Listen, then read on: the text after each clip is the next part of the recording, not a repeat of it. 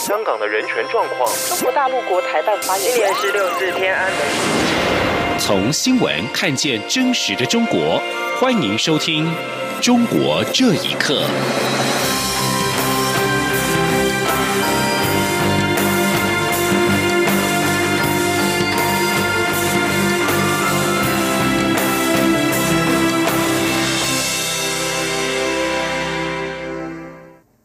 欢迎收听《中国这一刻》。蔡英文总统在今天出席一百零九年下半年陆海空军将官纪念布达暨授接典礼。总统在致辞时表示，疫情还没有过去，解放军在台湾周边的骚扰也持续不断，国军定要时刻的保持警惕，确保国家安全。而空军司令部参谋长黄志伟受访的时候则表示，空军会在不畏战、不怯战、不挑衅的原则下保卫国家安全，请国人放心。记者欧阳梦平的报道。蔡英文总统二十三号上午出席今年下半年的陆海空军将官进任布达暨授阶典礼。总统在致辞时表示，今年面对疫情的挑战，国军在参与口罩的制作、消毒任务，为防疫做出贡献的同时，每天的战训本务也没有丝毫松懈。但他要提醒国军，仍需时刻保持警戒，确保国家的安全。他说：“我要提醒各位，疫情还没有过去。”解放军对我们台湾周边的海空领域的骚扰也依然持续不断，我们一定要时刻保持警惕，密切关注，确保我们的国家安全。总统保证，他与所有国人会做国军最强的后盾，并表示政府在推动国防自主的政策上说到做到。受到瞩目的新式高教机已经顺利完成首飞，未来除了持续落实正在进行中的国防政策，也会加速进行下阶段的国防改革，包括发展不对称战力、改善部队管理制度以及改革后备动员制度。总统说，在场每位将官都是国军重要的领导干部，也是建军。破化的重要推手，他期许大家能秉持初衷，一起为打造新一代的国军继续努力。针对共机近日不断侵扰我空域，空军司令部参谋长黄志伟受访时表示，空军会在不畏战、不怯战、不挑衅的原则下保卫国家安全。他说：“呃，我们都是按照呃相关的这个呃战备规定，在空中啊做对应的处置，所有的处理的原则。”都是按照国家政策的指导，在呃不畏战、不怯战、不挑衅的情原则之下啊，保卫国家的安全。相关的这个动态以及空中安全的保护，呃，国军都有十足的把握啊，请各位放心。这次蔡总统共核定二十位将官进任，包括沈世伟等五人进任中将，彭国洲等十五人进任少将，将自七月一号生效。中央广播电台记者欧阳梦平在台北采访报道。而另外一方面，针对中国国台办点名行政长苏贞昌挑动两岸对立，对此苏奎在今天表示，国台办也太抬举他，台湾很小，只希望做世界的一员和区域和平贡献者。他并且说，中国在武汉肺炎疫情险峻的时候，不断用军机军舰扰台，让台湾很困扰。苏贞昌表示，保护民众安居乐业是他的职责，绝对不会挑动两和平。他也再次的呼吁中国应该把国力放在减低疫情冲击比较好。中国贵州以及重庆到长江中下游一带近来暴雨，以及有多地传出了灾情。重庆在二十二号更出现了八十年来最大的洪水，水位一度超过了提防防洪的上限，而当地政府紧急撤离四万多名的居民，同时也让长江三峡大坝的溃堤争议又再度的浮上了台面。而知名的学历专家王卫洛就表示，中国新建三峡大坝真正的目的是发电。当初有许多科学家拒绝在三峡大坝可行报告上面签字，就是担忧防洪机制的可行性，反而遭到了打压。请听以下的报道。长江流域进入主汛期，六月中旬以来，中国南方暴雨造成的灾情没有停止过。三峡大坝上游，继重庆发生八十年以来最强的洪峰之后，四川省也出现洪水警戒。中国中央电视台今天继续发布暴雨黄色预警，预计未来四天，贵州、重庆至长江中下游一带将持续降雨，暴雨范围扩大，包括贵州。湖南、湖北、江西、安徽、广西等都在警戒范围，很可能发生山洪地质灾害以及中小河流洪水。长江上中下游都纷纷传出灾情，三峡大坝上游四万人紧急撤离，包含央视在内的多家中国官方媒体，二十二号罕见的直播了重庆綦江出现一九四零年以来最大洪水的现场情况。央视记者说。这个洪水涨得真的是非常的快，因为我们在二十分钟前到达这里的时候，有两个灯杆已经被洪水冲走了。我们往远处看哈，那边还有很多的商，临街的一楼的商铺已经完全被淹没在了江水之下。那还有一些二楼的商铺呢，现在有一半已经被浸没在了江中。中国今日连续暴雨成灾，多个省遭到洪水侵袭，民众开始质疑中国三峡大坝可能发生溃堤的声浪又起。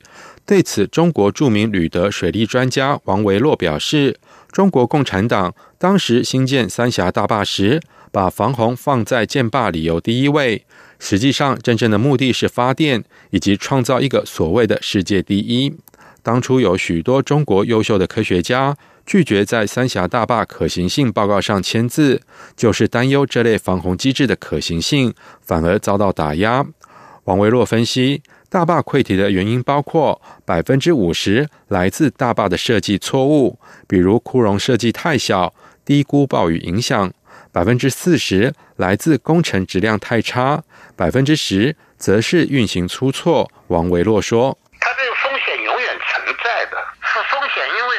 溃坝是中国是在世界上溃坝溃的最多的。”王维洛并且示警，三峡大坝的防洪功能根本没用。呼吁长江中下游居民应该做好心理准备，提早做好逃生规划。以上新闻由央广整理报道。港版国安法在上个月二十八号正式的通过草案，事情的细节在近日曝光，包括由北京派出顾问，并且将设立多个机构，在行政、立法、司法各个层面监督香港政府落实国安法。而香港大律师公会副主席叶巧琪就表示，港版国安法是明显干预香港的司法独立。请听以下的报道：中国全国人大常委会为期三天的会议在二十号闭幕。根据中共官媒新华社公布，人大法工委对港版国安法草案的说明，其中规定，香港政府需要成立维护国家安全委员会，由行政长官担任主席，并接受中央的监督和问责。委员会将会分析研判香港维护国安形势，制定有关国安政策。最受到关注的一点是，北京会直接指派一名国家安全事务顾问进驻委员会，参与委员会制定决策。这个规定其实比已经实施国安法的澳门更加严格。澳门民主派立法会议员欧景新认为，中央顾问的角色就如太上皇。香港政府在处理维护国家安全事务上，必然要按着北京当局的思维。欧景行说：“内地嘅用内地思维嘅方式嘅人嚟到喺用一个内地思维方式的人，在最高层次的维护国家安全委员会中做顾问、负责指导的时候，必然是按照内地的思维去处理维护国家安全事务，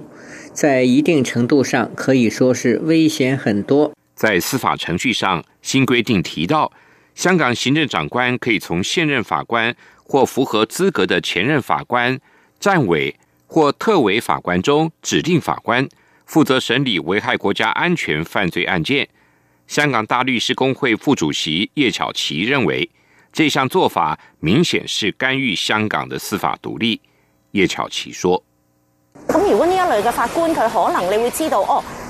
如果这一类法官，你可能知道他很适合，因为他会迁就我的意思去判，就没有独立的形象，破坏的很透彻。基本法说明我们的法官是唯能适任。如果有一位宪法专家是非常适合审理案件，但这一位专家可能是个外国人，特首就不会委派他。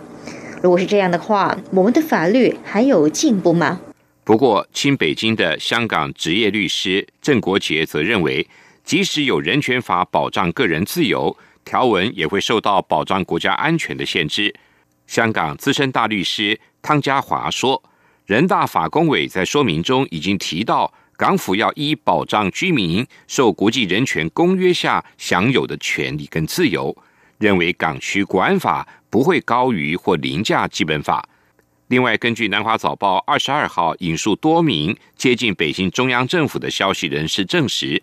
香港正在考虑建立单独拘留、审讯和调查的机构设施，用以关押触犯港区国安法的人士，而且拘留时间由当局决定。不受四十八小时的限制。对此，香港行政长官林郑月娥指法案条文尚未公布，不便评论。央广新闻整理报道：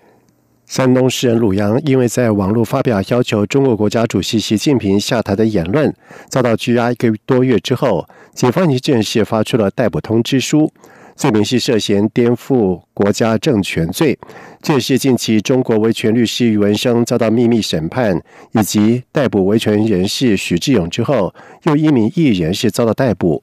而对此，独立中文笔会狱中作家张玉表示，鲁阳遭到逮捕是当局的政治报复，除了强烈要求当局落实保障中国宪法规定的言论自由之外，并且立即无条件释放鲁阳以及其他因言获罪者。请听以下的报道。习近平必须下台，中共独裁政权必须结束。我们必须结束这种没有公平和正义，更没有民主和自由、反人类、反为明的邪恶的专制制度。就是这段中国诗人鲁阳自拍呼吁中共独裁政权必须结束的影片谈话，结果被当局以所谓的煽动颠覆国家政权罪正式逮捕。他的妻子张女士也在二十二号证实鲁阳被逮捕的消息。独立中文笔会表示，鲁阳遭到逮捕是当局对于网络批评言论的政治报复。除了强烈的要求确保中国宪法规定的言论自由和其他的权利力之外，并立即无条件释放鲁阳以及其他因言获罪者。同时，独立中文笔会狱中作家和自由写作委员会协调人张玉透露，自从鲁阳出事之后，中国官方就一直以威吓的手段向他的妻子施压。张宇说：“第一次的时候找他，就首先就把这个呃说了，不要接受采访，甚至呃也提到也不要跟鲁阳的朋友来往。首先是这个就对对鲁阳的案子不利。”可能觉得这个瞎不了，他就提到他本人的工作和他女儿的出国的事。国内的有些人打电话找他，那些人就被封了，或者通过微信，有些人在微信跟他联系，就把他微信封了。美美独立时事评论人张子丽表示，在中国敢如此大胆批评习近平的人是少有的。对领导人批评到这种程度，也是对习近平造神运动的当头一棒。希望习近平能够警醒。杨子立指出，这种批评并不限于知识分子，而是包括了共产党内部，其中包括了李克强，对习近平也都不会满意。关于中国的习近平造神运动，杨子立还特别提到，中国最近已经出现了习近平是当代马克思主义者的说法。或许正因为如此，公开反对神话习近平的声音似乎也越来越响。同样的，当局对于中国这类敢言的知识分子的打压也同时集中展开。根据美国之音的报道，鲁阳刑事拘留期间。当局拒绝其家人会见，代理律师陈志勇到办案的机构申请会见，未获批准。另外，鲁阳也并不打算聘请代理律师。家人认为，一旦案件移送法院起诉，鲁阳打算亲自进行答辩。央广新闻整理报道。澳洲总理莫里森在日前公开指出，澳洲正遭遇到国家级的骇客攻击。虽然联邦政府并没有说明是什么国家发动网络攻击，但是执政联盟国会议员向媒体表示，事件和中国有关。议员威尔森解释，有证据显示，中国发动间谍网络攻击的行径，并不是近期才出现的新鲜事，而是长期累月进行的。他并且表示，间谍网络攻击是中国的新闻模式一部分，目的是要寻求自身国家利益，以及破坏其他国家的稳定。以上，中国这一刻，谢谢收听。